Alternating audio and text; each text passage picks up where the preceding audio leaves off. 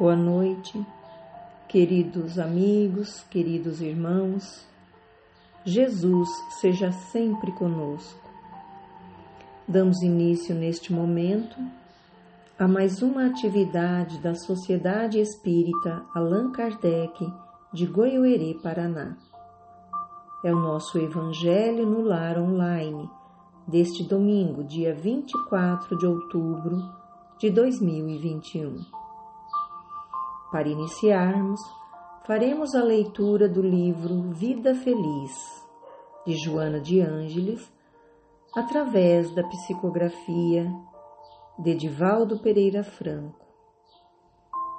Capítulo 45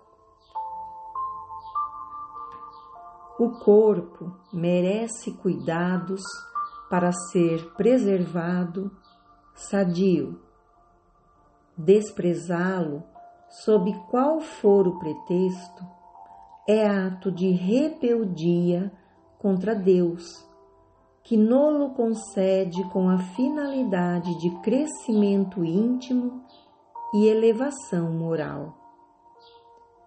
Sem o ativar com exageros ou viver para ele conforme fazem muitas pessoas, resguarda-o e protege-o, amando-o de forma a prolongar-lhe a existência útil.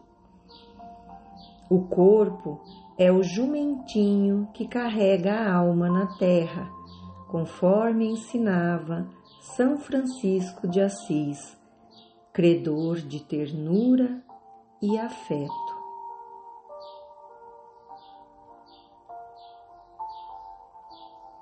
Vamos orar. Senhor Deus, Pai misericordioso e justo, queremos agradecer-te pelo dom da vida, agradecer-te pela família e pelos amigos, e agradecer-te pela graça bendita de aqui estarmos, encarnados neste mundo de provas e expiações escola redentora que nos proporciona meios e oportunidades de resgate, de crescimento e de regeneração. A Ti, amado Pai, rogamos que nos envie sempre os benfeitores amigos, que estes possam nos amparar, nos proteger, nos intuir em todos os momentos, seja de aflição, de dúvida, de dor e também de alegria. E que assim, fortalecidos, sejamos os trabalhadores da última hora, semeando o Evangelho de Jesus por onde passarmos. Envolva-nos no teu amor, Pai querido. Envolva-nos na tua paz, hoje e sempre. Assim seja.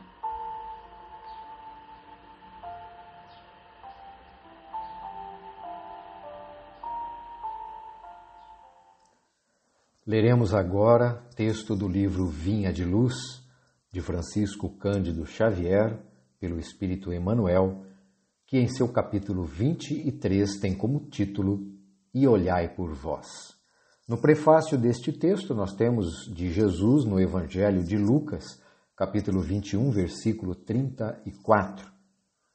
E olhai por vós, não aconteça que os vossos corações se carreguem de glutonaria, de embriaguez e dos cuidados desta vida e venha sobre vós de improviso aquele dia.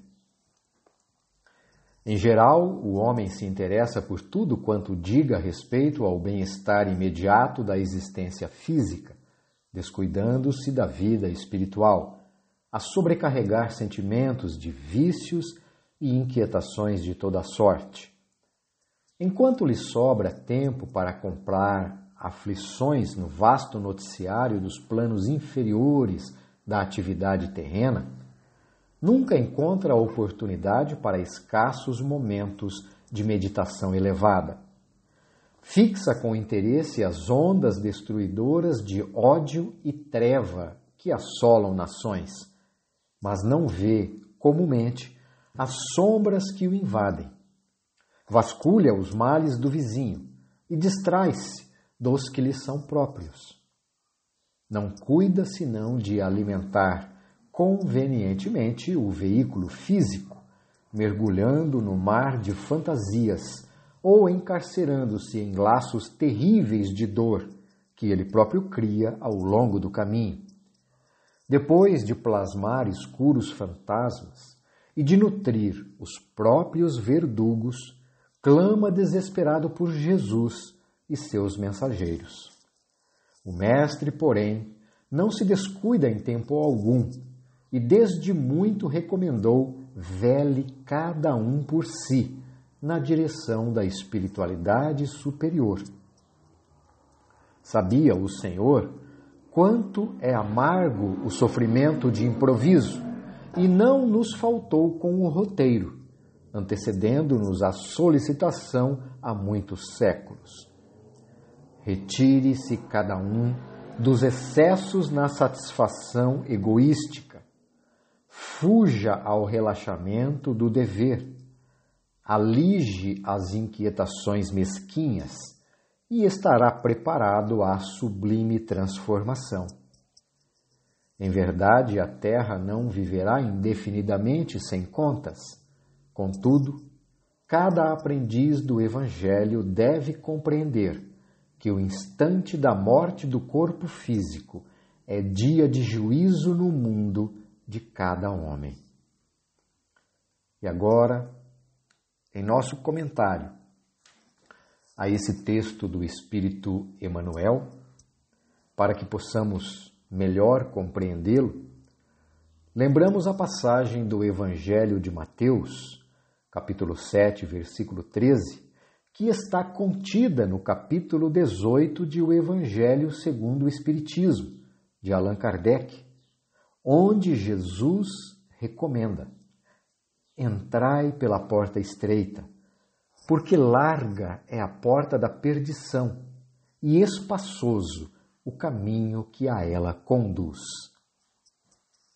Esse pedido do Mestre ilustra bem o mosaico mostrado por Emmanuel, quando o homem busca a satisfação de seus desejos físicos e materiais sem se importar com a consequência de seus atos, pelo menos em relação à realidade espiritual, como se esta não fosse importante, direcionando então todos os seus esforços para enriquecer, usando até como subterfúgio a necessidade de deixar sua família bem resguardada financeiramente, para quando ele desencarnar.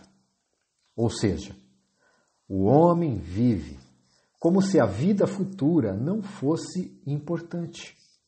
Talvez até por ser muito mal conceituada pela grande maioria das religiões, o que alimenta uma certa desesperança em alguns e os faz direcionar toda a sua atividade para, entre aspas, vencer na vida. E, obviamente, os prazeres e gozos que o dinheiro oferece são extremamente tentadores e faz com que muitos se percam pelo caminho, envaidecidos e enseguecidos pelas facilidades e honrarias do mundo transitório. Mas o Cristo nos pediu para vivermos no mundo sem sermos do mundo. O espírito Carlos Torres Pastorino, no livro Impermanência e Imortalidade, sob a psicografia de Divaldo Pereira Franco, assevera que a iluminação interior funciona como sendo o objetivo essencial da reencarnação, que facilita o roteiro para a ação libertadora. Mas o orgulho e egoísmo dificultam esse trabalho. Por isso, Jesus afirmou: No mundo tereis aflições, mas tende bom ânimo. Eu venci o mundo, que está lá no Evangelho de João. As aflições que Jesus menciona no Evangelho de João estão reservadas para aqueles que querem fugir do lugar comum, que pretendem seguir os ensinamentos do Mestre e assim encontrar o reino de Deus dentro de si mesmos. Agindo assim, serão notados pela maioria e tidos por, entre aspas, inocentes, bobos, etc. A benfeitora Joana de Ângeles, no livro Rejubila-te em Deus, pela mediunidade de Divaldo Franco, afirma que títulos, posições de destaque, beleza e harmonia somática não são de caráter permanente na estrutura do ser imortal. E por isso nos pede: exercita-te em possuir, sem deixar-te asfixiar pela posse possuidora. Assim, queridos amigos, lutemos por conquistar os tesouros espirituais no nosso dia a dia, no desejo sério de acertar mais e errar menos, reconciliando-nos com nosso adversário que somos nós mesmos, enquanto estamos a caminho com Ele, conforme nos pediu Cristo. E é essa reconciliação conosco mesmo significa o quê? Significa nós nos conhecermos, nos encontrarmos em plenitude com as leis divinas, para que assim possamos vencer o orgulho, o egoísmo e a vaidade, que, conforme os benfeitores em O Livro dos Espíritos, são as chagas da humanidade. E agora vamos à prece de encerramento. Querido Mestre Jesus, amigos espirituais, benfeitores espirituais, todos que estiveram juntos nesse Evangelho de amor. Agradecemos por mais esta oportunidade. Que a tua paz e teu amor, Mestre, nos envolvam e a tua palavra aqueça nossos corações